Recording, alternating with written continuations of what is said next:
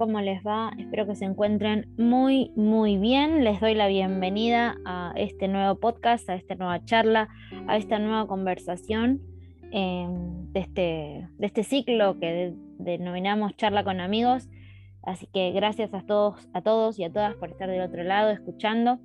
Hoy tengo una invitada muy, muy especial, em, pero antes de, leerle su bio y presentarla y abrirle la puerta, Quiero invitarlos a que se den una vueltita por las charlas anteriores, que vayan a chusmear todas las...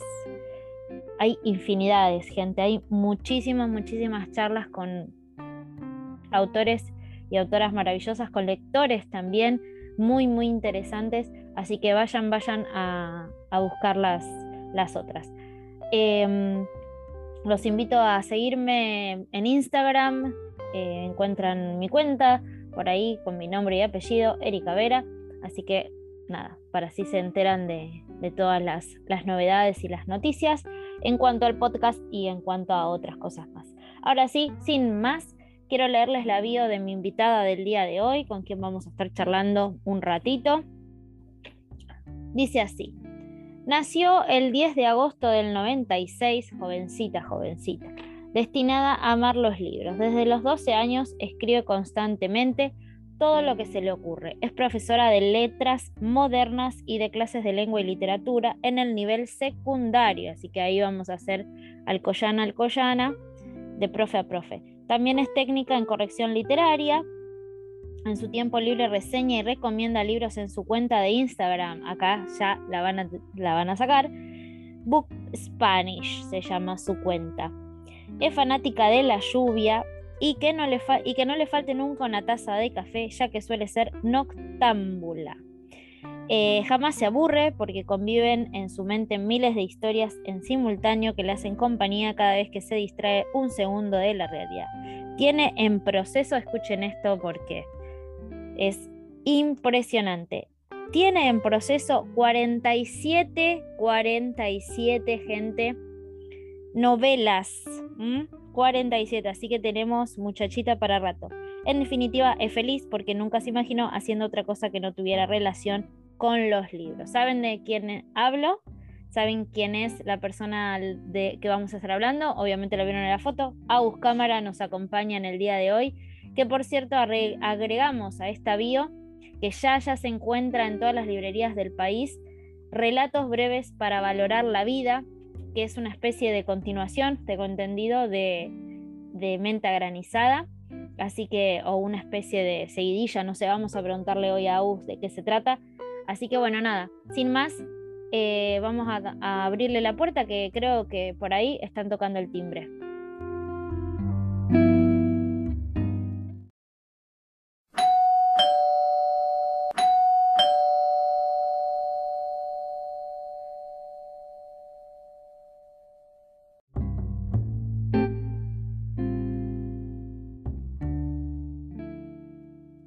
Ahora sí, tocó la puerta, está aquí con nosotros nuestra queridísima Agus. ¿Cómo andas, Agus? Todo bien, ¿vos cómo andas, Eri? Bien, bien, por suerte muy contenta de, tenerte aquí en, este podcast, en este ciclo que hablamos con, un montón de gente, con autores, con lectores. Así que ansiosa, ansiosa por conocer tu historia, por conocerte un poco más a vos. Eh, así que arrancamos así, sin anestesia. ¿Quién es Agus Cámara? Uy, qué pregunta. Siempre digo que depende de quién me pregunte qué respondo, pero Agus Cámara es Agus Cámara, así transparente como soy.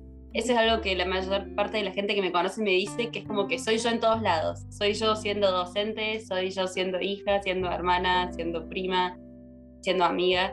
Em, hago, soy una persona que le gusta hacer lo que le gusta. Cuando tengo que hacer algo que no me gusta, sufro mucho, la paso muy mal, así que pretendo que trabajo, actividades extracurriculares o lo que sea, siempre sea cosas que me gustan y me hace feliz. Como que busco estar lo mejor que puedo la mayor parte del tiempo. Bien, ¿y te ha costado como... Estimo que estás en un momento de tu vida, me parece, no sé, que capaz que vos me, dirás que estoy equivocada o no, que estás, eh, digamos, siendo feliz, digamos, haciendo todas las cosas que te gustan. te he escuchado en muchas entrevistas hablando sobre tu trabajo, que compartimos, que las dos somos profe, y bueno, corazón grande para, para la docencia, pero, pero bueno, también está la literatura y la estás rompiendo, la estás pasando genial, así que podríamos decir que hoy, en el 2022, estás haciendo todo lo que te gusta. De verdad que sí. Eh, lo considero una bendición, bueno, soy una persona de fe, entonces, bueno, la bendición va mucho por ahí. Eh, pero justamente estoy, yo le digo a mis alumnos, yo doy clase en sexto año, que aquí en Córdoba es el último. Acá también. En cuarto y en sexto. Sí. Y entonces yo hablo mucho con los chicos de esto de qué es lo que queremos hacer o estudiar y que podamos buscar distintos caminos. Y si alguien me preguntaba a mí, a mis 17 años, qué quería hacer, yo les iba a decir estudiar algo que tuviera que ver con literatura, dar clases, porque me gusta mucho dar clases, me apasiona, pero que no sea solo mi único trabajo, también quiero escribir o trabajar en una editorial. Y cinco, no mentira, me dice joven, siete, ocho años después, eh, en esa estoy, ¿no? Eh, trabajando, dando clases, escribiendo, publicando, porque una cosa es publicar un libro, que eso fue mente organizada, y otra es ya tener otro en camino, ya tener lectores que me conocen. Y eso la verdad que es algo que eh, era soñar demasiado alto, porque publicar un libro yo como que sabía que quería hacerlo algún día, siempre escribí toda mi vida, entonces era un objetivo que tenía. Pero publicar más de un libro y tener lectores que quieran leer lo que escribo, eso ya es otro nivel que, no me había animado a pensar, digamos. Qué lindo, qué lindo. Me encanta cuando eh, por un lado, escucharte como, como en, la, en la concreción de esos sueños, ¿no? Digo, de, haber podido visualizarlo, de poder imaginarlo, desearlo y conseguirlo. Pero no es solamente, digo, para que está del otro lado, que por ahí piensa, ay, sí, lo sueño bien fuerte, lo pido al universo, se lo pido a Dios, viste, lo quiero, lo quiero, pero hay que laburar. Imagino que, que o sea, todos estos años en los que lo deseaste y lo quisiste tanto, también te rompiste el lomo y estuviste ahí como pasito a pasito. Contanos de tu proceso, Agus, contanos desde esa Agus que lo soñaba y lo, y, lo creía hasta, hasta la que hoy lo está palpando. Todo lo que a mí cuando te escucho y pienso en mi yo de, proceso, eh, me causa mucha gracia imaginarme porque yo estaba, me acuerdo, o en el secundario o en la facu, y a veces era como que no sé, mis amigos me decían, che, nos juntemos, ¿qué están haciendo? Y yo sé que estoy haciendo era, estoy escribiendo. Espérenme que, no sé, termino este capítulo y les aviso. Y me causa gracia porque digo, cuando yo me acuerdo que compartí en mi Instagram personal, tipo, uy, me falta, estoy en el último capítulo de mi libro, eh, como si fuera alguien conocido, como si ah, va a ser autora conocida, y en realidad no, o sea, era yo escribiendo, pero tomándome en serio lo que hacía, digamos. Eh, yo noto mucho eso de que a veces cuando como que hablamos de nuestros sueños, a veces es o nos da vergüenza o es como que qué va a creer la gente, qué sé yo. Tengo alumnos que quieren dedicarse a ilustrar animes y les da vergüenza decirlo porque la gente lo juzga. Y digo, sacarnos un poco eso de encima, yo me tomé en serio que quería escribir y que escribía y no era una cosa menos, era como estoy escribiendo. Claro. Eh, y eso lo veo hoy en día y digo, no sé en qué momento fue que empecé a tomármelo en serio. Fue como que siempre escribí porque quería publicar y quería terminar algún libro, no era por simplemente un pasatiempo. Claro, claro, claro. Bueno, ahí habla de, una decisión, ¿no? Y de, y de, y de estar seguro de a lo que uno quiere ir, ¿no? También. Que, también está bueno no saberlo, ¿no? Porque hay gente como, como vos que, como eh, ya sabes bien a dónde querés ir, qué es lo que decías, cuál es, qué es lo que te mueve, qué es lo que te genera. Pero hay muchos pibes que no, y grandes también, porque hay muchos grandes también, a veces uno le otorga, viste, la indecisión y, bueno, sí, porque sos chico, porque no sabes, porque todavía estás ahí en, que, en la pampa y en la vida, que no, no estás seguro. Pero hay muchos adultos que tampoco han encontrado como esa, esa pasión o ese sueño o ese deseo que, los mueve. Y hay gente que lo tiene re claro, como vos, y hay otros que no, que también está bueno. Como, bueno, a ver, pruebo, ¿no? ¿Qué es lo que quiero? Hoy quiero esto y, me doy cuenta que no va, eh, bueno, me voy para otro lado, lo dejo. Y que no es el fin del mundo, ¿no? Tal cual. Tenemos literalmente toda la vida para decidir eh, qué nos gusta y qué no. Entonces empezar algo, ver si nos va bien, si somos buenos, porque a lo mejor no es algo en lo que me apasiona, pero sí es algo en lo que soy bueno. Entonces eso me veo frutos y me hace bien.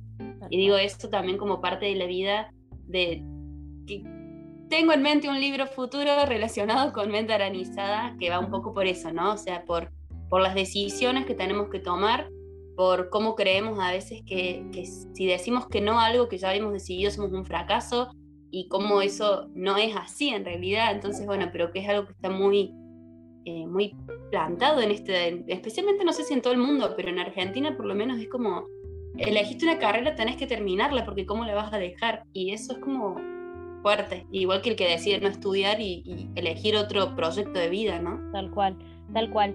Eh, en la bio, bueno, leí la bio que tengo acá, que acá la gente no lo ve, pero acá tengo tu librito, que prontito lo leeré si Dios quiere. Em, hablamos, bueno, mencionás tu cuenta Book Spanish, ¿no? Ahí la estuve chusmeteando, casi, bueno, once mil y pico de seguidores ahí en esa cuenta, un montón de gente. Agus, ¿cómo arrancaste em, con, ese, con ese perfil, con ese espacio? Eh, ¿Qué vino primero? Porque sé que también vení, no, corregime si no estoy equivocada, ¿Menta no estaba eh, publicada en Wattpad también? ¿O empezó no ahí? Estaba en Wattpad, pero lo había autopublicado ah, lo eh, con tinta libre, ah, con otra editorial de autopublicación. Eh, yo en realidad siempre me gustó leer, siempre me gustó escribir, pero cuando en el 2020 yo me recibí de docente y de correctora literaria, todo al mismo tiempo, fue como que me recibí en marzo y empezó la pandemia. Y encima yo venía trabajando en una suplencia en un cole que se acabó justo esa semana. Así que de repente me vi en mi casa literalmente en las vacaciones más largas de mi vida, porque claro. chau trabajo, chau Pacu, no tenía que rendir más. Y en cuarentena, o sea, no podía salir de casa. Y me puse a leer todos los libros pendientes que tenía en mi biblioteca, que los tenía pendientes porque al estudiar letras uno tiene que leer Otras cosas. un montonazo, un montonazo. Y en eso digo, eh, me quedaban libros que por placer no leía porque o no tenía tiempo, o cuando tenía tiempo libre no quería seguir leyendo porque lo relacionaba al estudio. Entonces empecé en pandemia a leer eh, todos esos libros pendientes que tenía y leí un libro de Julio Verne que se llama em, Indias Negras, que yo no había escuchado nunca, lo había comprado en esas ediciones tapadura de clásicos que suelen salir en los puestos de revistas, muy hermosa. Y digo, bueno, me voy a poner a leerlo. Y sí, tenía algunas descripciones un poco densas, pero la historia me encantó, me recautivó, tenía un poco de aventura, de amor, un poco de todo. Sí. Eh, y entonces subí a mi Instagram personal como recomendándole a, mis familiares, a mis amigos del libro. Y digo, está todo bien, pero no todos mis seguidores de mi vida personal les gusta leer y a lo mejor hay alguien más que le puede interesar este libro. Y digo, bueno, ¿por qué no me hago un Instagram donde sea solo de libros. Entonces puedo recomendar libros, puedo decir que estoy leyendo. Y así nació Book Spanish, digamos, sin saber ni siquiera que existía algo llamado Bookstagram, que es el mundo de Instagram relacionado con los libros. Claro. Eh, y yo le puse Book Spanish porque cuando a mí me gustaba mucho ver fotos de libros, yo tengo una obsesión con los libros, claramente. Entonces, cuando buscaba fotos de libros o de portadas de libros nuevos y cosas por el estilo, en español nunca había mucho. Entonces yo quería buscar libros en español, pero tenía que buscarlo en inglés, digamos. No sé si se entiende mi, problema con los hashtags especialmente. Entonces digo, bueno, si pongo una cuenta donde diga books y español, digamos, Spanish en inglés, el que esté interesado probablemente lo encuentre. Claro. Y así nació más que nada también como por una eh, se me fue la palabra, pero bueno, es un juego de palabras entre libros en español y que están escritos en inglés, digamos. Claro. Y después quedó, porque cuando yo lo publiqué en el libro, yo no lo pude cambiar. Así que, bueno, ahí quedó. Eh, empecé a encontrar esto que era Bookstagram. Yo subí mi primera reseña que era de un libro de Jane Austen. Yo soy fanática de Jane. Leo sus libros que son, no sé, Orgullo y Prejuicio, Persuasión, Emma, desde que tengo como 12, 13 años y me encantó. Entonces subí mi primera reseña de eso y la gente me empezó a comentar, bienvenida a Bookstagram, ay, bienvenida a esta comunidad hermosa. Y yo fue como un mundo nuevo eh, que no conocía. eh, me encantó, me encantó, empecé a seguir gente porque me gustaba, esa gente me seguía de regreso. Y ahí empecé a tener un grupo de gente con la que charlaba de libros. Yo, mi intención nunca fue ni, ni tener muchos seguidores por algún motivo ni porque quería publicar. De hecho, era simplemente charlar de libros. Y gracias a Bookstagram también conocí lo que es la autopublicación. Entonces decidí autopublicar mi libro en pandemia. Y después ya lo leyó Juli, que terminó siendo mi editora de Del Fondo, y así seguía Del Fondo, y así seguía librerías, y ahí se fue una locura. Explotó, explotó. Pero bueno, nada, ¿en, ¿en cuánto? ¿En dos años? Sí, menos de dos años. Claro, un, un, flash en, en, en, poco tiempo en, relación a, lo que a veces uno piensa, no sé, lo que son los procesos ¿no? de creación. ¿Cuánto te llevó a escribir Menta, Aus? Yo lo escribí más o menos en el proceso de un año, porque no tengo, no, no escribo todos los días, escribo una vez cada tanto. Y sí lo edité todo el 2020, digamos. como soy correctora, es como que hasta que no está todo, hasta la última coma, es como que no, el libro no está terminado y editándolo estuve todo el 2020 y lo, lo autopubliqué eh, en el 2021, me parece, febrero salió. Bien, bien, bueno, y ahora febrero 2022 ya está en todas las librerías del país.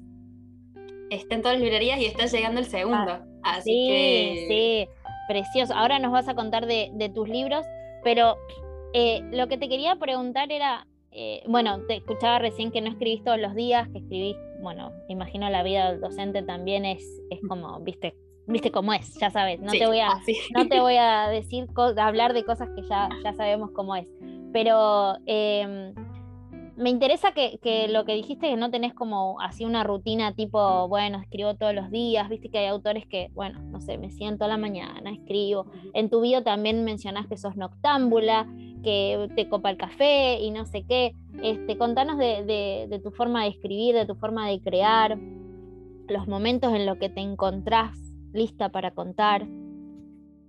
A mí me, causa mucha curiosidad mi propia forma de vivir. Eh, no, no me puedo, no puedo tomar horarios fijos, no puedo como establecerme en rutinas. O sea, siempre me despierto a la hora, si puedo, si no tengo que ir al colegio, a la hora que quiero eh, cuando, si yo me tengo que poner a escribir, por ejemplo, como obligación, esto de que decía que es como que me gusta hacer las cosas cuando me gusta. Por claro. Claro, si yo tengo que hacer que la escritura sea un trabajo, es como que me estreso porque la paso mal, se termina siendo un trabajo y no lo disfruto. Entonces yo escribo literalmente cuando se me vienen las ideas a la cabeza. Escribo en el colectivo, desde el, el celular, para mí es la forma de escribir sin que sea trabajo. La compu para mí implica trabajo, entonces es como que si yo puedo editar la computadora hasta el punto de que tenga que editar, lo hago. ¿Todo en el celu después entonces? Casi todo en el celu, porque voy escribiendo pedazos. No sé, me estoy duchando y se me ocurrió un diálogo que llevó a toda una escena salgo de ducharme así con bata y enjabonada, toda pim, Sí, sí. Sí, sí, porque se me va. Entonces tengo que y voy escribiendo así los pedazos de cualquiera de todas las historias que tengo en mi cabeza, que son muchísimas, Ahí la vida dice 47. 47 en proceso, dice. y están contadas porque tengo una listita, porque después tengo tantas notas escritas en el teléfono que digo, ¿cómo las encuentro? Entonces, tengo una lista con esos 47 títulos de personajes entonces es como que a veces los pongo en Google Drive y pongo, no sé, hagamos de cuenta en mi mente organizada, la protagonista es Samantha. Entonces yo ponía la palabra Samantha y me parecían todas las notas que yo tenía escritas sobre esa historia. Y así con todas. Entonces por eso tengo esa listita de los 47, que no significa que todos vayan a ser publicados. Y a veces de hecho voy mezclando historias. Tengo la historia de, no sé, Alberto con Juan. Claro, y después terminan siendo dos personajes de una misma historia pero necesito como eso porque si no me olvido qué escribí o de quién. Entonces cada vez que agrego personajes como nuevos o sea Cualquier idea que te, que te asalta o momento ahí no necesariamente tiene que ver con la historia con la que estás trabajando ahora. No es que. Qué loco. Qué loco eso. Justamente eso. Sí, por eso es como que vivo con las mil historias en mi cabeza.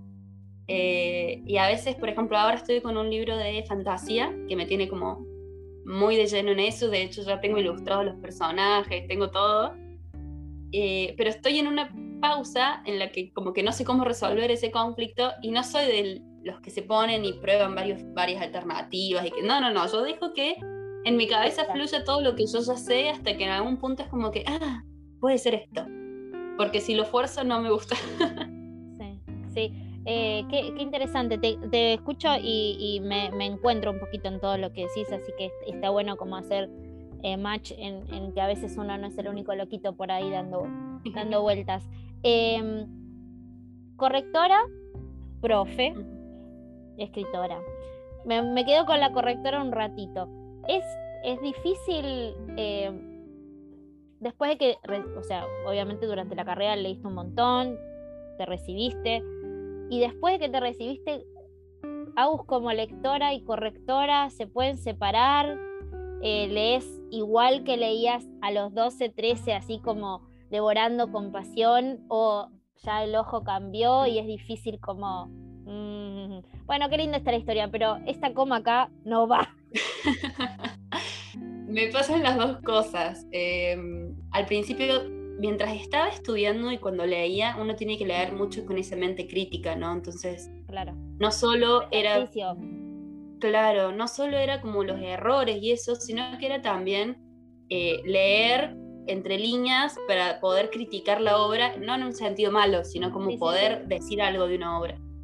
Entonces me pasaba tanto a mí como a mis compañeras, mis amigas de la Facu, que como que nos costaba después agarrar un libro y simplemente estar Sí, me tomó ese 2020, que fue como que volví a leer, especialmente literatura juvenil, porque la extrañaba horrores, porque había estado leyendo clásicos cinco años. Eh, entonces fue como un proceso, empecé a leer algunos libros y después ya fue como que me dejé estar.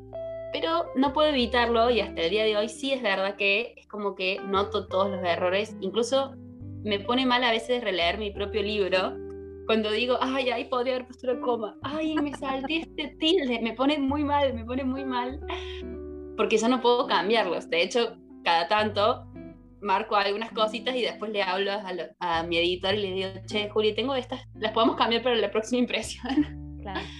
Pero me ha pasado que cuando empecé a leer, leía muchos autores autopublicados, justamente porque creo que hay gente que es un campo que está poco valorado especialmente porque es un campo que tiene poca corrección y edición.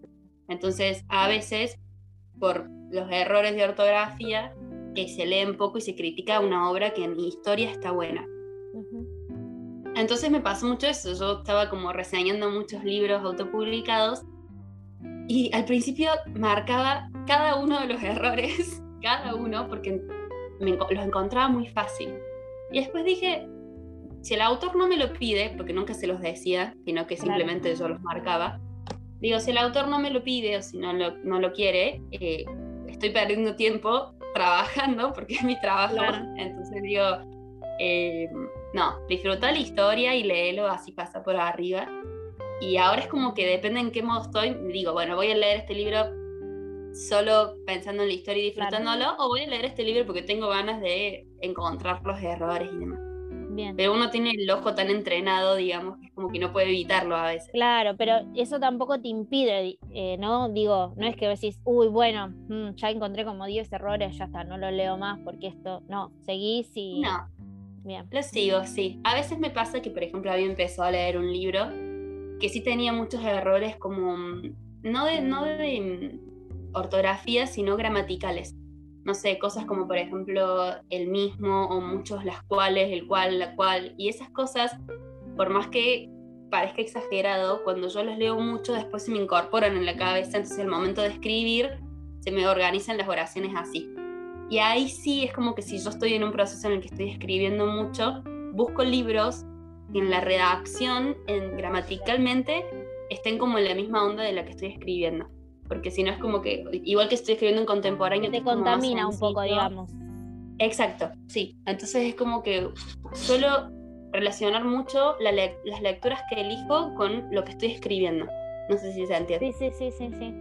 Em, y bueno, nos hablaste de que, de, que lees desde muy chiquita, ¿no? Eh, nos hablabas de, Jane Austen y, siendo muy pequeñita leyéndola. Eh, y, bueno, ¿cómo fue si lo recordás, es, eh, el, o cuál fue, mejor dicho, no como, cuál fue el, aquel libro que te convirtió en lectora. Viste que, no sé, yo, yo tengo como otra historia diferente, aparte empecé de más grande, pero hay libros que uno dice, bueno, sí, leí, lo leí, sí, pero hay otros que es un antes y un después, que es como, bueno, después de este libro, no sé, no paré más, después de este libro empecé a escribir, después de este libro, eh, no sé, infinidad de cosas, ¿no? ¿Hay alguno que te haya marcado así fuerte, fuerte?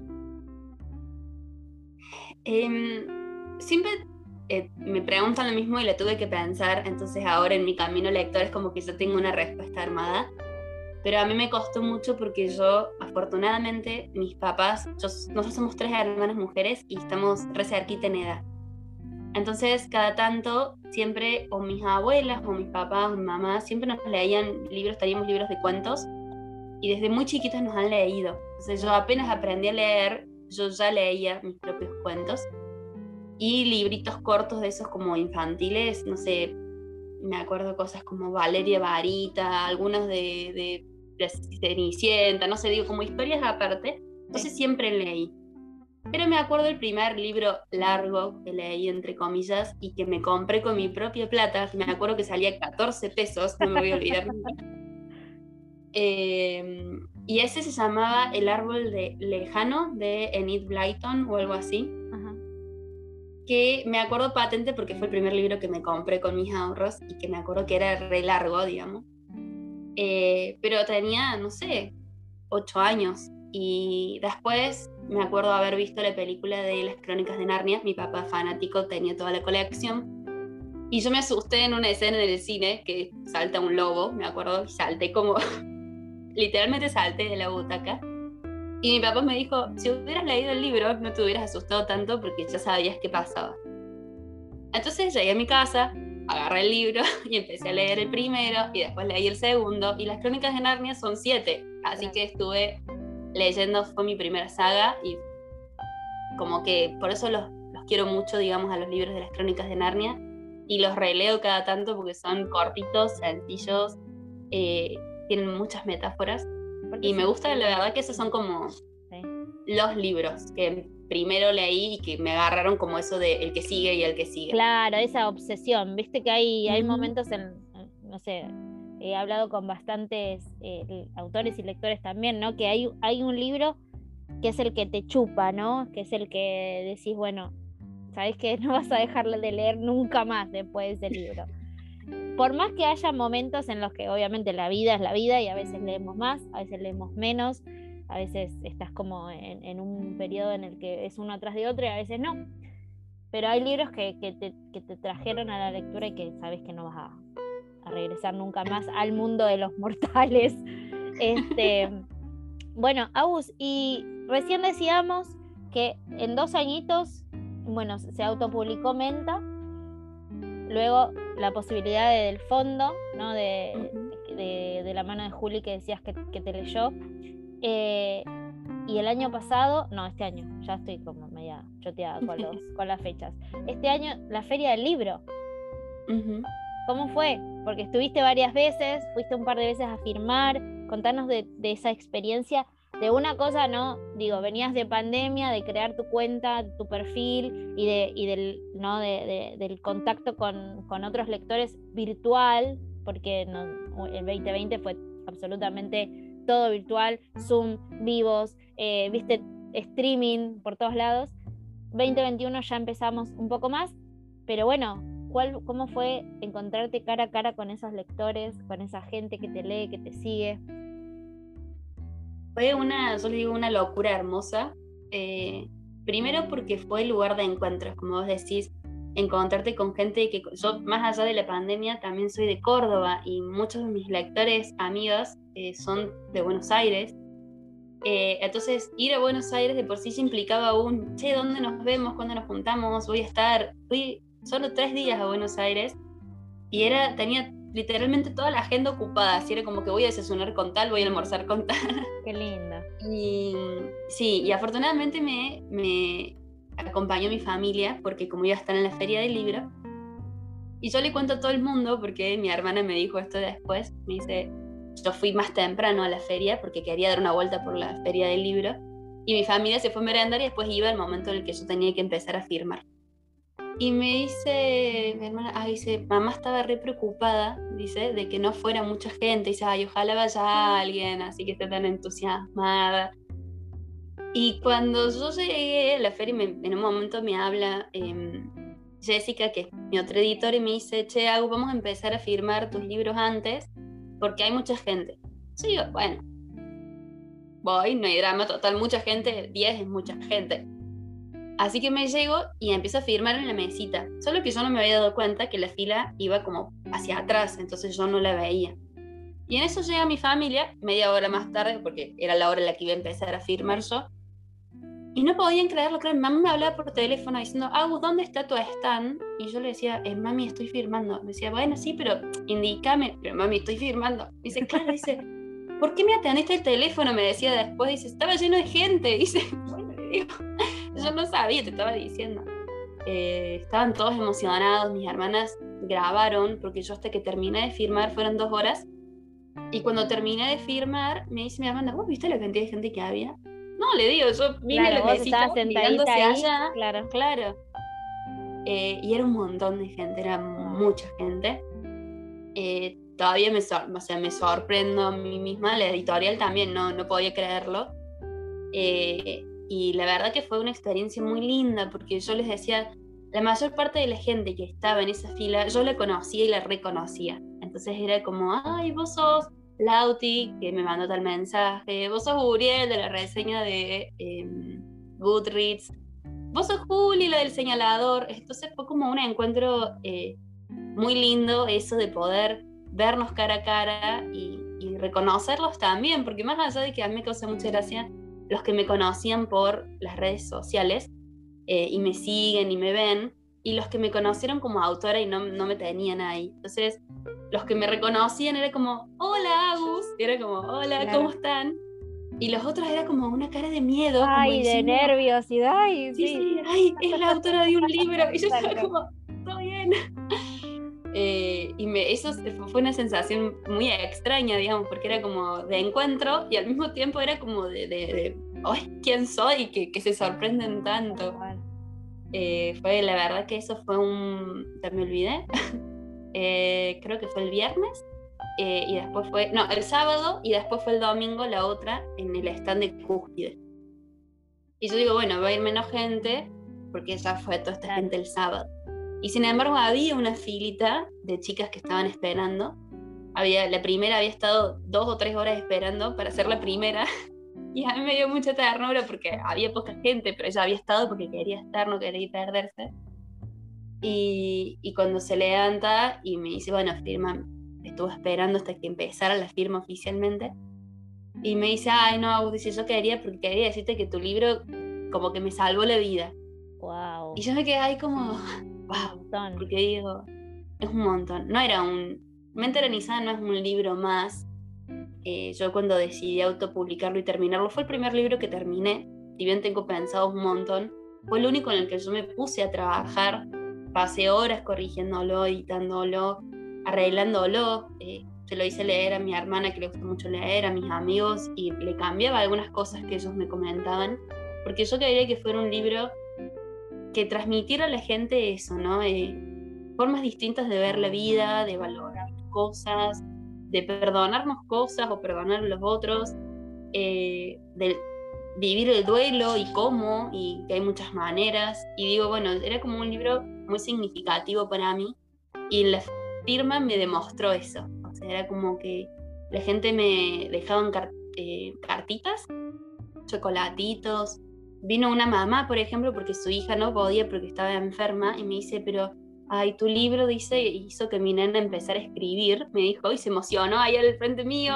Ay, eh, y yo me emocioné también, entonces digo, bueno, esas cosas, o sea, y ella fue para dejarme la cartita de la hija, ni siquiera me, me pidió una firma, un señalador, una foto, nada, yo le di todo, lo que digo, te firmo lo que sea. Pero digo, el hecho de ir hasta la feria de libros solo para decirme eso, digamos, era como, para mí un montón. Y, eso es como que todavía estoy ahí en eso, como que todavía no caigo. Como, bueno, sí, siempre quise escribir, pero nunca me esperé ese otro lado, digamos. Claro, claro. Bueno, ojalá que, ojalá que no caigas nunca, en el sentido de que, de que siempre sea esa sensación como de, de sorpresa, ¿no? De, lo inesperado, de, la magia que, nos regala la conexión con, con, los lectores, que a veces no tiene absolutamente nada que ver con lo, quizás con, con la semillita o con la razón del libro, digo, de, haberlo escrito o de lo que sea, ¿no? Después lo otro es como, eh, como un plus extra, como algo que viene a un agregado, ¿viste? Y eso, eso, es, eso es fabuloso. Contanos un poquito de, menta, de qué va, antes de después, de la segunda parte de la charla vamos a hablar de, de vos como lectora y otras cosas más, pero para que la gente conozca de qué va menta granizada, qué se va a encontrar ahí, etcétera. Bueno, Mente Organizada es em, una novela juvenil para todas las edades, digo yo. Y esto lo aclaro porque te va a sorprender, Eria, vos, porque vos creo que estás en la misma onda que yo. Pero hay mucha gente que cree que porque tiene una novela juvenil está escrita solo para, que lo lean los adolescentes. Claro. Y no, es una novela justamente que es juvenil porque pueden leer los jóvenes y la van a disfrutar, pero que da para todo público. De hecho, tengo lectores muy grandes del libro y fanáticos de Mente Organizada. Tengo una abuela que me habló el otro día, eh, una de mis tías que tiene 62 años lo ama, y no porque sea mi tía, sino porque le gusta mucho leer y, se enamoró de la historia. Y digo, eh, es un libro para todas las edades, pero que es juvenil porque sus protagonistas son, jóvenes. Son jóvenes. Eh, Samantha es un personaje muy particular, ella no le gusta hacer amigos en la escuela, eh, no le caen bien sus compañeros y uno dice, bueno, ahí es como que estamos en el cliché eso de que no es como las otras chicas, pero no va por ese lado, sino que es, eh, literalmente ella vive como enojada en la escuela. Y por otro lado está Joaquín, que es el compañero nuevo, que a él le gusta hacer amigos, él le cae bien a todo el mundo y le gusta caerle bien a todo el mundo, él lo sabe, lo disfruta. Y entonces esta chica que está enojada todo el tiempo, con esta claro, le da, es como que le da, por un lado, curiosidad de qué le pasa, porque esto es tan mala onda, y el otro es como que ofende también a su, su propio orgullo, es como decir, ¿por qué le caigo mal? ¿Qué, qué tengo, no? Eh, entonces ahí se da entre ambos personajes cosas que se enseñan mutuamente. Él descubre que ella es voluntaria en un hogar para enfermos terminales y en el hospital. Y en ese cambio de lo que ella le puede enseñar a él, que ella dice que sus compañeros no ven, y lo que él le puede enseñar a ella sobre las amistades, vivir el momento, y disfrutar y todo eso, te va haciendo un intercambio muy interesante, que yo digo siempre que esta novela es una novela de aprendizajes. No es que tenga un gran comienzo, nudo y desenlace y tenga una gran misión, y, sino que es un libro muy cotidiano que van atravesando distintas cosas que a medida que los personajes aprenden, nosotros como lectores también. Y me causa mucha intriga cómo algunos valoran mucho el hecho de, no sé, la amistad y el perdón, y otros se quedan mucho con esto de eh, el duelo, las enfermedades, otros con el sonreír más o vivir más el momento, o de hecho hasta tengo un lector que si llega a escuchar este podcast, porque probablemente lo haga porque es muy fanático de Venta Granizada, eh, me dijo, yo leí tu libro y me, me dio como lo que yo necesitaba para terminar una relación tóxica en la que estaba hacía tiempo. Y a mí me causa mucha intriga porque en ningún momento no tiene, relación... Claro. no tiene nada que ver, eh, pero a él el mensaje en general le hizo darse cuenta que no estaba viviendo como quería. Bien, que no estaba bien. Entonces digo, a mí eso es algo que cada lector valora como algo distinto del libro y eso también me encanta verlo y descubrirlo. Sí, eso, eso creo que, tiene que ver mucho también con, ah, eh, hace unos días hablaba con unas amigas, ¿no? Lo subjetivo y también el momento en el que uno lee ciertas historias, ¿no?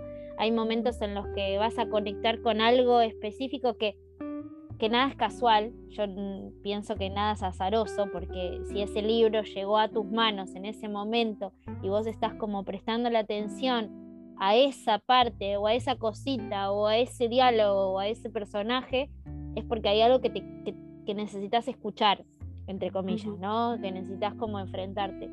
Y, bueno, viene todo el proceso obviamente de, de, realización, de conectarte con eso, de enfrentar, de, creer y de un montón de cosas que el libro es, para eso es, es un objeto tan, tan, tan mágico que es, es un flash. La verdad lo que generan las historias y, bueno, el poder de, uno como escritor de, crearlas, ¿no? Es como, wow, un, montonazo. Es un montonazo.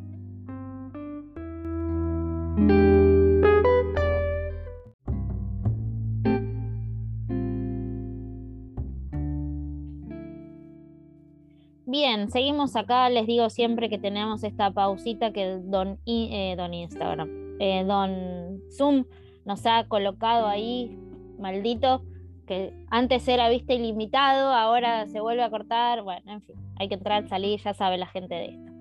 Em, mientras esperábamos la segunda parte, pensaba en dos cuestiones que, quería hablarte. Primero, eh, mencionando un poco, trayendo lo que comentábamos hace un minutito sobre, sobre Menta y sobre todo lo que generan los lectores, te quería preguntar qué, qué lugar, porque una de las primeras cosas que dijiste cuando empezamos a hablar, que, que dijiste que sos una persona de fe. Y ya te lo he escuchado en, varias eh, entrevistas. ¿Qué lugar ocupa la fe en tu vida y las amistades? Y porque, bueno, Menta tiene mucho de las relaciones, ¿no? De, los amigos y de, y de esto de, de, hacer amigos y de tener amigos. Entonces, contanos qué, qué lugarcito tienen estas dos cosas en la vida de Agus. Eh, en las dos muy importantes, ¿no? Creo que son como mis tres pilares porque voy a agregar la familia, eh, familia, amigos y fe. Eh, yo creo que la fe, más allá de, de, cualquier, yo soy católica, ¿no? Pero más allá de cualquier forma de ver la fe y la religión, yo creo que tener como un Dios que nos acompaña, alguien a quien acudir cuando no estamos bien o agradecer cuando estamos bien, eh, para mí es como un... Yo a todo el mundo le digo que la, creer es una decisión, ¿no? Eh, una decisión que depende mucho de la vida de cada uno a veces, porque es difícil creer a veces cuando no todo nos sale bien. no te va bien, claro. Exacto, principalmente ahí. Pero creo que en ese sentido soy una afortunada de haber tenido una familia eh, de mucha fe, abuelos de mucha fe, eh, y que me han demostrado especialmente que, por ejemplo, se puede ser feliz poniendo al otro primero, no en el sentido de olvidarnos de nosotros y toda esa parte negativa, digamos, de, dejarnos a nosotros mismos, sino de, de, ser feliz sirviendo, o sea, una vida con sentido.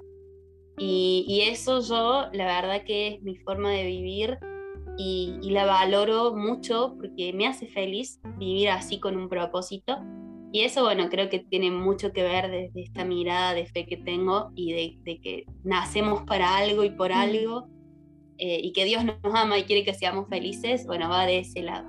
Eh, eso en cuanto a, mi fe, que no me avergüenza decirlo tampoco, porque creo que es justamente también una forma de, de por qué yo vivo como vivo y soy feliz, y creo que los otros también pueden descubrir el lado de la fe. Como, bueno, acá tenés una posibilidad, ¿no? Digo, acá hay una puertita por la que puedes ir.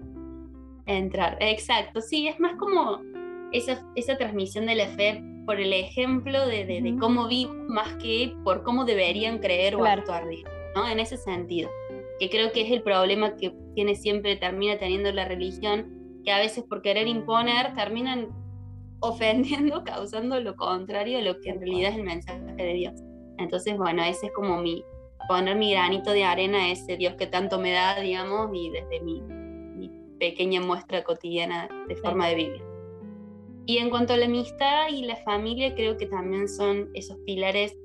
Yo siempre digo que no hace falta tener un montón de amigos en la vida, que no, no medimos nuestro éxito en la cantidad de amigos que tenemos, sino en esos amigos que están, o ese amigo o esa amiga que está, cuando necesitamos a ese otro alguien, digamos esto en el sostén. A veces cuando estamos mal con los amigos, en mi caso siempre como que, no sé, está la familia, o cuando estamos mal con la familia están los amigos, eh, y ese equilibrio en la vida de, no sentirnos nunca solos, eh, creo que es como también un mensaje que yo quería transmitir con Mente Aranizada. Eh, yo siempre le digo a mis amigos, no son lectores, no les gusta leer. De hecho, uno de mis mejores la amigos... La gran paradoja del escritor, ¿viste?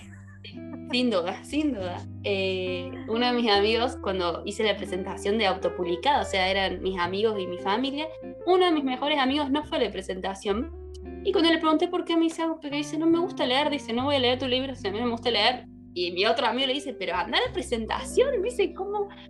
Sí, son especiales mis amigos. Y en eso dice, eh, le digo, toma, yo te lo regalo, no me lo compres, no nada, tenelo, porque es mío, toma, te lo firmo. Y me habla dos días después y me dice, mm, Agus, quiero decirte que terminé tu libro. Dos días, en dos días se lo leyó. Él no había leído nunca un libro en toda su vida completo, ni siquiera para la escuela. Eh, y ahora es uno de los fanáticos que hace que lo leyó toda su familia, se lo presta a todo el mundo. Ya está, lo eh, pudiste hacer leer a este muchacho, listo, ya está, puedes contra el mundo. y, y, a esto, ¿por qué lo comento? Porque los dos, que tengo en mi grupo de amigos dos, que son mis amigos varones, eh, entre los dos, los dos lo leyeron, a los dos les encantó. Y en un momento me dicen, che, Agus, esto que pasa en el libro, dice, me, me hizo acordar o creo que fue a causa de esto. Y le digo sí. Yo cuando eh, fui, a, fue el velorio de uno de mis abuelos, eh, en un momento eh, los chicos fueron a acompañarme y uno de los dos tenía que rendir al día siguiente y el otro tenía que, no sé, era, eran las dos de la madrugada y mis amigos estaban ahí. Y me hicieron reír tanto esa noche, me acuerdo que la pasamos muy bien en el sentido del compartir y yo ese mensaje de, poder ser feliz en medio de la tristeza es un mensaje que está en mente aranizada y que creo que también tiene que ver con la inspiración de, ellos y en ese momento en concreto, porque fue como muy significativo para mí. Pero digo eso de, de encontrar siempre a ese, ese alguien o esos alguienes que nos transmitan alegría en los momentos en los que estamos como desolados, digamos, ¿no?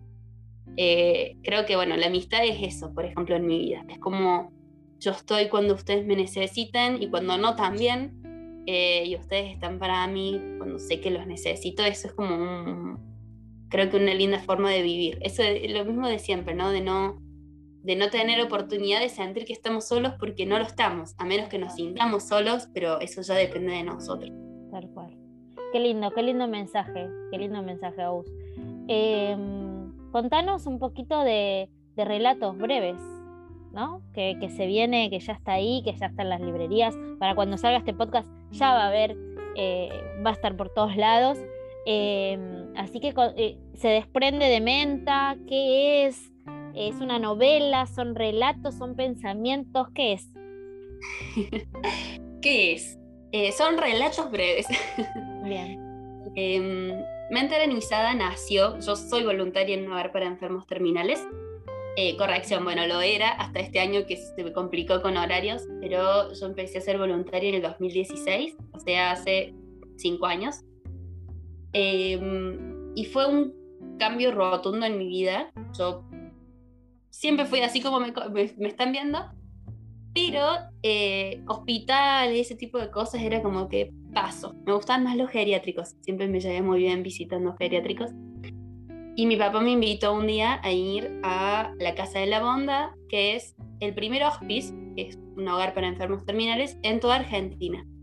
Ahora hay muchos más, de hecho, Manos Abiertas, que es la ONG que creó la Casa de la Bonda, ha puesto varias en, en Argentina, en Salta, en Buenos Aires, pero era el primero.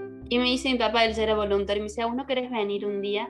Y yo, mm, no, paso, muerte. Mm. Y yo fui ese día, pero mi papá me dijo, yo te invito porque siento que te puede gustar, si no, no te diría. Y como confío en mi padre, le digo, bueno.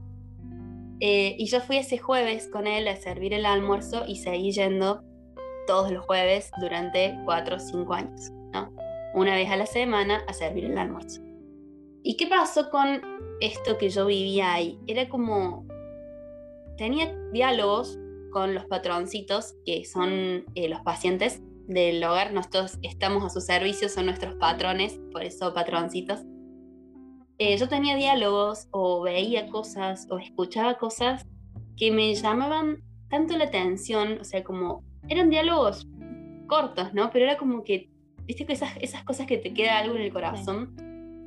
Y yo las empecé a escribir, como escribo siempre todo lo que, que se me viene a la cabeza, las empecé a escribir. Y llegó un punto en el que tenía un montón de cosas. Yo tengo jueves, jueves tanto por fecha, y un montón de historias, relatitos y pensamientos. Y llegó un punto en el que yo tenía tantas cosas que digo, bueno, esto estaría bueno que alguien más lo, lo viva, lo lea, lo, lo, sienta, porque no hace falta ser voluntaria como yo, si la gente le da cosa venir, por lo menos pueden leerlo y aprender lo que yo aprendí.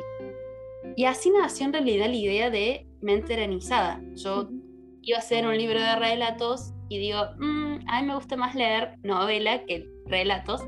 Entonces convertí varios de, estos, de estas experiencias, las metí adentro del libro y es lo que van viviendo, va viviendo Sam y compañera de Joaquín.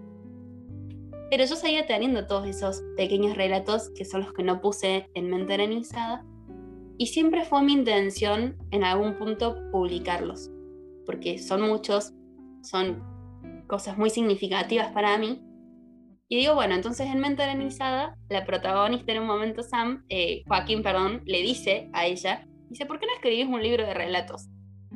Y ella le dice, no, ¿quién lo va a leer? Él le dice, yo, yo lo leería. Dice, escribilo, ponele relatos breves para valorar la vida y yo lo leo. Qué loco. Mm. Y claro, porque yo ya en, en mi mente como que yo ya tenía esa, esa, pequeña... Eh, entonces, bueno, quedó.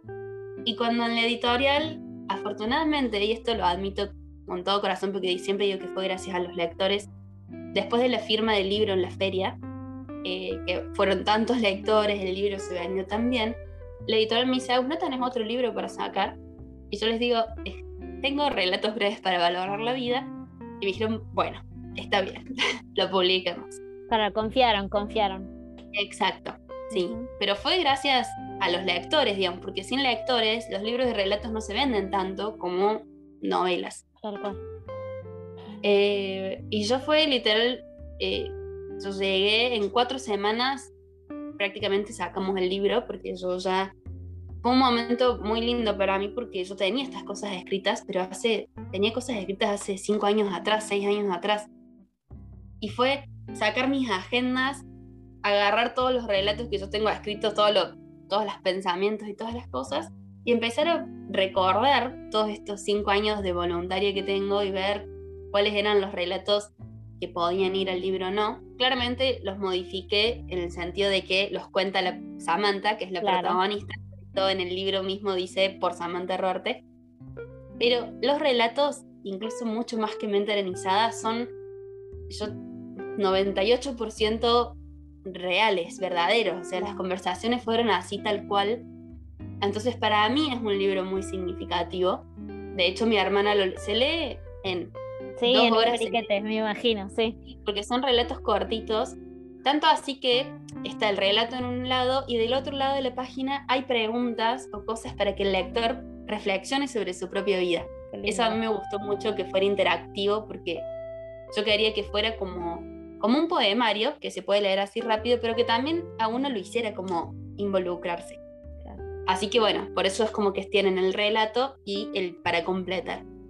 Y mi hermana lo leyó y, me, y, se, re, se emociona. Le digo, ¿te gusta? Me dice, sí, me dice, me re gustó. el miedo de, autora, de una cosa es lo que uno hace claro, y otra es que le gusta otro. Y me dice, no, dice, y me emocionaba porque yo me acordaba de cuando vos me contabas estas historias, o sea, cuando volvías los jueves, entonces sé que son reales, me dice, y eso es como que me hacía pensar a mí en eso. Y a mí la verdad que paso por lo mismo, cuando yo los estaba escribiendo en estas dos semanas, que fue como una locura, me emocionaba sola porque era recordar rostros, recordar conversaciones, eh, recordar situaciones que como que, bueno, fue como, es es un mimo al corazón, al mismo tiempo una, forma de tener mis recuerdos plasmados en una historia, en un libro, que también sé que mucha gente va a leer y que va a pensar en esos patroncitos, en esos diálogos. Así que es un libro para mí muy significativo. Y que creo que, bueno, que al que le toca, el corazón se lo toca y al que no, bueno, pasará, porque son libros muy particulares. Pero, pero creo que es un pequeño librito que puede hacer muy bien y que lo puede leer cualquiera, habiendo leído Mente o no. Bien, eso no es un dato menor. Bien, eh, me parece, el, otro día hablábamos con, Juan Cabezón sobre, mm, sobre las conversaciones que, se van dando en la literatura, ¿no? los temas que, que uno plantea o que deberían ser planteados o que deberían ahondarse más, porque a veces, bueno, estamos haciendo como pantallazos de un montón de cosas que por ahí necesitan como un tiempo de maduración y de seguir buscando, ¿no? Me parece que el tema de la muerte es, bueno, obviamente es un tema universal que nos persigue porque es lo único, la única certeza que tenemos, que es como, bueno, sabes que naces con la fecha de caducidad, no te queda de otra. Eh, después cada uno lo verá como lo quiere ver de acuerdo a su postura eh, en cuanto a, fe, religión, eh, pensamiento, creencia, lo que vos quieras, ¿no?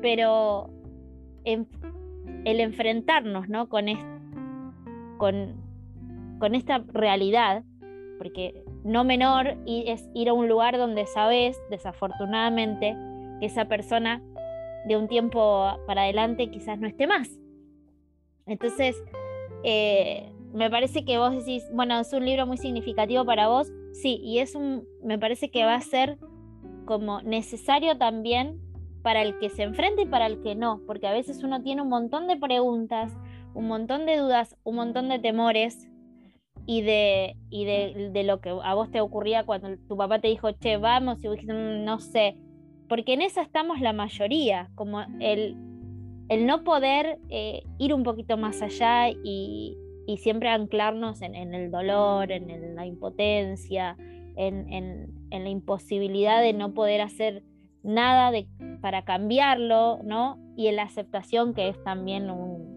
gran viaje, que no es para el cualquiera. Así que me parece que este, este, este libro que, nuevo que ha sacado AUS viene a poner luz en lugares donde a veces no dejamos entrar, no la dejamos entrar, viste, como que se cubre de oscuridad y es muy difícil, es muy difícil para, y desafortunadamente, ¿quién no ha tenido ¿no? Que, chocarse de frente con, con, una realidad como esa? Así que bueno, vamos a ver, ojalá lo pueda, lo pueda leer, leer prontito. Bueno, nos, nos corremos de este momento como que, viste, que queda... sí. Bueno, hablemos de otra cosa. Eh, ¿Qué estás leyendo, Aus? Eh, ¿qué, nos puedes recomendar? ¿Cuáles son tus autores favoritos? Eh, bueno, ¿qué estoy leyendo? Y, hice así, miré para acá abajo que tengo la pila de libros que estoy leyendo. pero ahora estoy leyendo mucho um, Sanderson, fantasía, fantasía épica. Em, para los que le gusta, no sé, El Señor de los Anillos o ese tipo de libros. Sanderson es el de la. Para porque Germán lo, lee. Es el de. El de la serie que salió ahora, The Wheel of. The Wheel of Time, ah. ¿es? La Rueda del Tiempo. De la, la, Rueda del Tiempo. Claro, Sanderson escribió, me parece, los últimos tres o dos libros. porque los, ah. el autor falleció y él los terminó. Exacto. Sí. Sanderson yo ese hombre no sé cómo hace para escribir. Sí, Germán también lo ama. Mi marido lee, lo lee a él también, sí. No, la verdad que yo admirable. Eh, la capacidad. De crear mundos, claro, eh, cómo te hace pensar, porque cuando uno se queda en fantasía, es como que, bueno, es nuestro mundo habitual y lo que hacemos nosotros, pero con, en el bosque. Y no, en realidad no. hay muchas, muchas opciones. Y él se mete con política, religión, reinos, eh, economía, no, es un maestro en construir mundos, así que los recomiendo mucho. Brandon Sanderson tiene varias sagas em, y libros autoconclusivos. Yo los dos que estuve leyendo de la obra eran autoconclusivos. Y después estuve leyendo a Daniela Roset. Ella es cordobesa, es compañera mía, trabajamos juntas en la escuela y ya publicó tres libros. El de ahora es un libro contemporáneo como de romance, pero está encargado más de sacarnos etiquetas de encima, esto de qué es lo que nos dice la sociedad de cómo tenemos que vivir, esto de hoy tenés más de 30 y estás sola, eh, ya no te vas a casar más, no vas a poder, bueno, todo ese tipo de cosas. Muy bueno, se llama Todas nuestras horas, Daniela Roset. Eh, lo estuve presentando el sábado pasado con ella. Eh, así que bueno, recomendado ahí para los que les guste. Pasa en el 2003 en gran parte del libro, así que a los que vivieron en esa época ahí como en su juventud y le recuerdan muy bien, tiene muchos guiños a la época, bien. que está bueno también porque pasa en Córdoba, en Argentina, y está escrito en voceo. Me gusta. Sí, muy bueno, así que para que lo tengan en cuenta. Y después estuve libros favoritos. Mm, me gusta, yo me voy siempre entre la fantasía y los clásicos. me encantan los clásicos. Mi libro favorito desde que tengo un libro favorito fue siempre Papaito Piernas Largas, que es Daddy Long Legs. Es parecido a lo que sería mm, Ana de las Tejas Verdes. Un libro hermoso, escrito en cartas, así que es epistolar. Y ella va creciendo y va escribiendo las cartas a este papaito piernas largas, que es el hombre que le paga los estudios, y ella nunca lo vio, no sabe quién es, pero es parte del requisito que ella le escribe las cartas contándole qué es lo que aprende en la facultad. Y es un libro que a mí me encanta porque así como todos los valores que tiene ella como como autora, digamos, porque la protagonista va a ser escritora, entonces va leyendo y va aprendiendo cosas. Y a mí me encanta, es el libro que más relecturas tiene en mi biblioteca, es chiquito, eh, lo tengo en inglés y en español. Y cada vez que lo leo, he leído algún libro más de los que menciona, entonces me encanta hacer ese proceso. La verdad que sí, yo empecé a leer ese libro con 11 años, era, me acuerdo que en primer año de, de la secundaria tenía 12 eh, y teníamos que elegir un tema para exponer y yo expuse sobre la autora del libro, o sea que ese era mi libro favorito. Bien. Y desde entonces no sé cuántas veces las he leído y cada vez que lo leo encuentro algo nuevo. Y eso que es cortito, es pequeño, es una maravilla. Creo que estén atentos porque del fondo editorial me parece que lo va a sacar pronto. Eh, así que bueno, porque es difícil de conseguir. Bien. Bien. Y... Ah, dale, decime. Sí, no, eso. Y de que autores favoritos, soy muy fanática de Rick Riordan, que es el autor de Percy Jackson. Ajá. Eh, que también lo admiro muchísimo porque él profe de historia y supo unir mitología con literatura juvenil y aprendí, pero muchísimo de mitología nórdica, egipcia, griega, romana, todo gracias a sus libros que son juveniles y que están muy bien pensados y muy bien escritos. Bien, bien, anotaron gente, espero que la gente del otro lado se haya puesto ahí con el papelito. Em, antes de, despedirnos y ir ya cerrando esta, esta charla tan linda, contanos un poquito de la U, profe.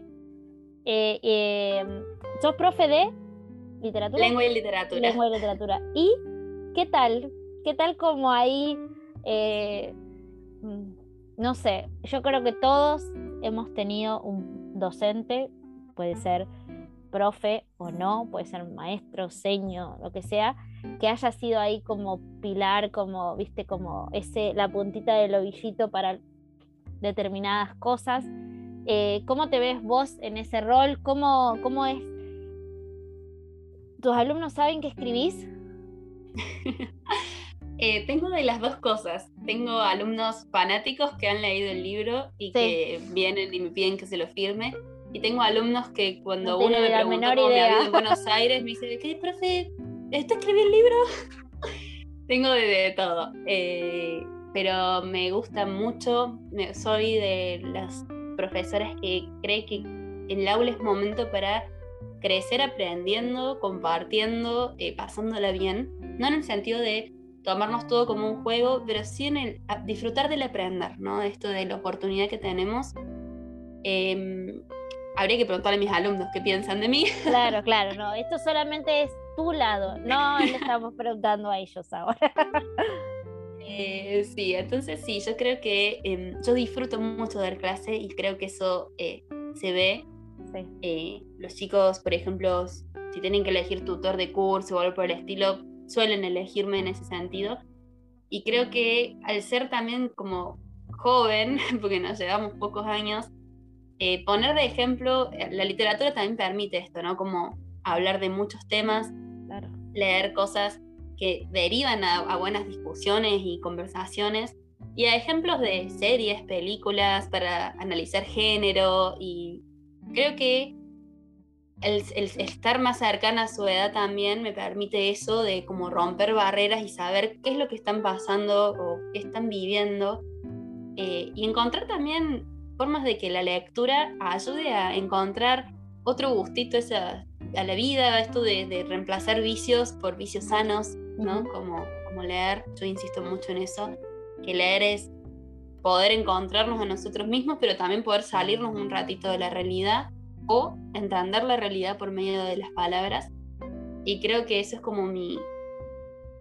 Yo me encanta la docencia, pero me encanta ser docente en el área de lengua y literatura, porque creo que la literatura no se separa nunca de la vida y, en eso me encanta mucho decírselo a los chicos y que los chicos puedan aprender a verlo. Usar, en el aula escribimos poesía, escribimos relatos, escribimos cuentos, y a los jóvenes, más allá de que no a todos les gusta leer, a la mayoría sí, y a la mayoría le gusta escribir, aunque digan que no. es verdad. Siempre eh, darles esa oportunidad de demostrar que ellos también son autores o escritores porque también tienen algo que decir Em, la verdad que es, para mí es un privilegio poder ser parte de eso. Claro, claro. Em, ¿Qué pensás, Agus, de, de, eh, de, lo que se lee ¿no? en secundaria? Viste, ahora hay todo un debate de, bueno, de, bueno, de correrse de los clásicos y de empezar a, a, a, entregarles o ofrecerles otras posibilidades a los chicos. Hace un tiempo eh, bueno, este podcast se va a, salir un poquito después, pero eh, en este momento se está sucediendo todo un debate sobre come tierra y viste de, lo que deberían leer los chicos, lo que no, eh, lo prohibido, viste esta cosa muy de, bueno, no es el momento para leer esto todavía. ¿Qué opinas de, eso desde tu, desde tu lugar? Yo creo que por un lado me da tristeza lo que está pasando y por otro lado creo que es importante así que lo valoro porque siempre pasan estas cosas en las medidas en las que hay cambios. Eh, para la gente que no sabe, a lo mejor porque están medio perdidos, bueno, se relaciona la escuela con enseñar clásicos, lo cual hace mucho que por lo menos ya no se hace. Yo ya desde que estaba en el secundario, y hablo de 10 años atrás, ya leíamos otras cosas que no fueran clásicos. Eh, y creo que desde mi punto de vista hoy en clase yo leo tanto clásicos como libros contemporáneos eh, que sé que pueden gustar y que pueden transmitir mm, cierto mensaje, ¿no? Puede ser, el mensaje puede ser encontrar algo más allá que les guste a los chicos, que también es válido, o querer transmitir algún mensaje o debatir, o... Creo que el aula es un espacio para eso, ¿no? O sea, debatir, aprender y aprender y debatir sobre lo que nos pasa y cómo vivimos. Entonces, por ejemplo, Come Tierra, si no me equivoco, lo sacaron de una escuela porque decía palabras, eh, qué sé yo, perdón, pero pija, por ejemplo, ¿no? Y yo digo, si eso es un funda... ¿Saben cómo hablan sus hijos, digamos? Porque el problema no son los chicos, el problema son los padres. Claro. Y ahí estamos en un punto en el que se cree que la escuela tiene que ser conservadora en el sentido de que no se tienen que decir insultos, tiene que ser inmaculada, tiene que pasar ciertos mensajes de una sociedad en la que ya no vivimos, ¿no? Y los chicos, así como los padres les preocupa mucho esto de que qué leemos en el, colegio, no les importa mucho qué es lo que ven en su casa o en el celular, incluso en los recreos del colegio. Eh, y creo que ahí es un problema que estamos pasando. La doble cara moral. Pero me parece que más que porque sea moral, sino que es un cambio de épocas. Entonces es como los padres están en, en mi época, en el colegio, esto era impensado. Y la pregunta es, en el colegio ahora, ¿qué se necesita? ¿Qué se tiene que debatir? Porque hablar de temas tabú, así como puede ser la muerte, digamos, eh, hablar también, no sé, de, todo el tema de la, de la ESI, por ejemplo. Entonces, el no hablarlo no hace que el alumno sepa después eh, o tomar decisiones, o alejarse, o aceptar tales situaciones, creo que estamos en el problema en el que nosotros tratamos con los jóvenes en un contexto en el que ellos se relacionan y que los padres están pensando en un contexto de una sociedad en lo que ellos vivían. Y que incluso así era ya de por sí distinta, digamos, a la que la escuela planteaba. Creo que también hay que tener mucho que ver en esto de qué tipo de institución es, a quién se avala, porque si la institución está de acuerdo en que se enseñen y se lean ciertos libros, ahí el problema, si al padre no le gusta, tendrá que cambiar al alumno. Besito, claro. Exacto. El problema es que a veces las escuelas también son eh, una empresa y los padres y los alumnos son la fuente de ingreso. Entonces digo, a veces también duele ver cómo hay instituciones que defienden estas cosas en lugar de a los profesores a los que han tomado porque son buenos docentes o porque enseñan bien o porque sus clases valen la pena. Entonces digo, bueno, es depende de qué se esté discutiendo, digamos, eh, y con quién, eh, cuáles son los puntos que ponemos sobre la mesa, digamos. Por ejemplo, en la escuela donde yo trabajo, sí, es verdad, no se pueden dar a veces ciertos temas, pero se, se debate con los directivos, tipo, yo quiero transmitir esto, vamos a hablar de esto con los chicos, porque lo vamos a usar para esto, entonces es como un, bueno, a lo mejor a los, a los padres no les gusta esto, entonces este yo, profe, le recomiendo que no lo dé. Pero bueno, son cosas del espacio donde uno también trabaja. Entonces, por ejemplo, en mi caso vamos a leer este año, espero que mis alumnos no estén escuchando esto, porque todavía no lo saben, eh, Percy Jackson, ya que estábamos mencionándolo, ¿no? Porque estuvimos viendo mitología griega, porque Percy puede analizar en una novela juvenil y mete a los dioses griegos y vamos a ver intertextualidad, bueno, no sé, digo, se, analiza. Entonces está justificada mi opción, es un libro sano, digamos, pero hay otros profes que quieren tratar otro libro que también te decía malas palabras eh, y que por eso los padres se quejaron y se tuvo que sacar del programa desde un primer lugar. Y también era por las malas palabras. Entonces digo, que el libro tenga malas palabras no significa que se le esté enseñando al alumno a decirlas, sino que el libro implica que en ese contexto tal personaje los use por tal motivo. Y creo que, bueno, voy a hacer lo mismo. Es como, sí. Es difícil, pero la docencia siempre fue difícil. No, sí, tal cual. Y además son muchos actores en esta obra en la que, como vos bien decías, eh, de acuerdo a, la institución y al lugar donde uno esté, hay actores que, que son los protagonistas ¿no? De esta obra y hay otros que no tantos. Entonces a veces el director de, de la escena de la obra va, va a, a priorizar lo que el, lo que el actor principal, en este caso, eh, si por ahí, si los padres tienen un peso muy eh, fuerte, ¿no? Como vos bien decías, y bueno, por ahí para evitar conflicto y evitar problemas, van a, se va, va a pagar el plato roto la literatura, desafortunadamente. Pero hay casos extremos, en este caso era por malas palabras o por vocabulario, pero hay casos en las escuelas donde, por ejemplo, incluso hoy, siglo XXI, no se puede dar, por ejemplo, Harry Potter porque eh, incita a los chicos a la brujería. No, y lo cito textual. Cualquiera. Entonces, eh, digo, así como Come Tierra no se pudo dar por tal motivo, digo, si la gente quiere buscar motivos para no dar lecturas, en, parece, al fin y al cabo parecemos a veces en una dictadura donde qué es lo que sí, qué es lo que no y por qué. Que al fin y al cabo siempre se limita a la imaginación y a la reflexión. Y no, no, no significa y, que, los pibes no van a, como vos bien decías, ¿no? A veces nos fijamos en, lo que leen y no lo que escuchan y no lo que ven y no, a lo que están expuestos con tan, constantemente, que son por ahí que es mil millones de veces peor que diga pija un libro. Este, este, hay muchas conversaciones de las que, las que tenemos que participar y que tenemos que dar que, que me, que me encanta que, lo traigas, eh, Agus, para, para, escuchar también al que está del otro lado, que, es lector, que es papá, que es, eh, ¿no? Y, está bueno, está bueno, está bueno hablar de estas cosas. Agus, un... Además de que sale... Ah, perdón, te no, dale, no, dale. Que, sale la reflexión también de los propios chicos, tipo, Eh, a lo mejor el docente quería justamente poner en evidencia cómo los insultos no son necesarios, pero en este contexto la gente está acostumbrada a hablar así porque fue criada así y ustedes, por ejemplo, son criados o si tienen que referir a sus docentes no van a usar este vocabulario y a lo mejor se usa justamente con un fin productivo, fructífero, hasta educacional. Tal cual. Pero no, o sea, si cuando uno se queda con lo malo y no con cómo se da ese contexto, ese, ese, tema, ese contenido, ahí bueno, hay problemas. Ya, hay problemas. Agus, la verdad que ha sido un placer enorme, enorme charlar con vos. Eh, prontito te leeré, te leeré y, estoy segura que me va a encantar mente. Más adelante leeré también relatos breves, así que nada, un placer charlar con, contigo esta tarde. Eh, espero que vos lo hayas pasado bien, que lo hayas disfrutado.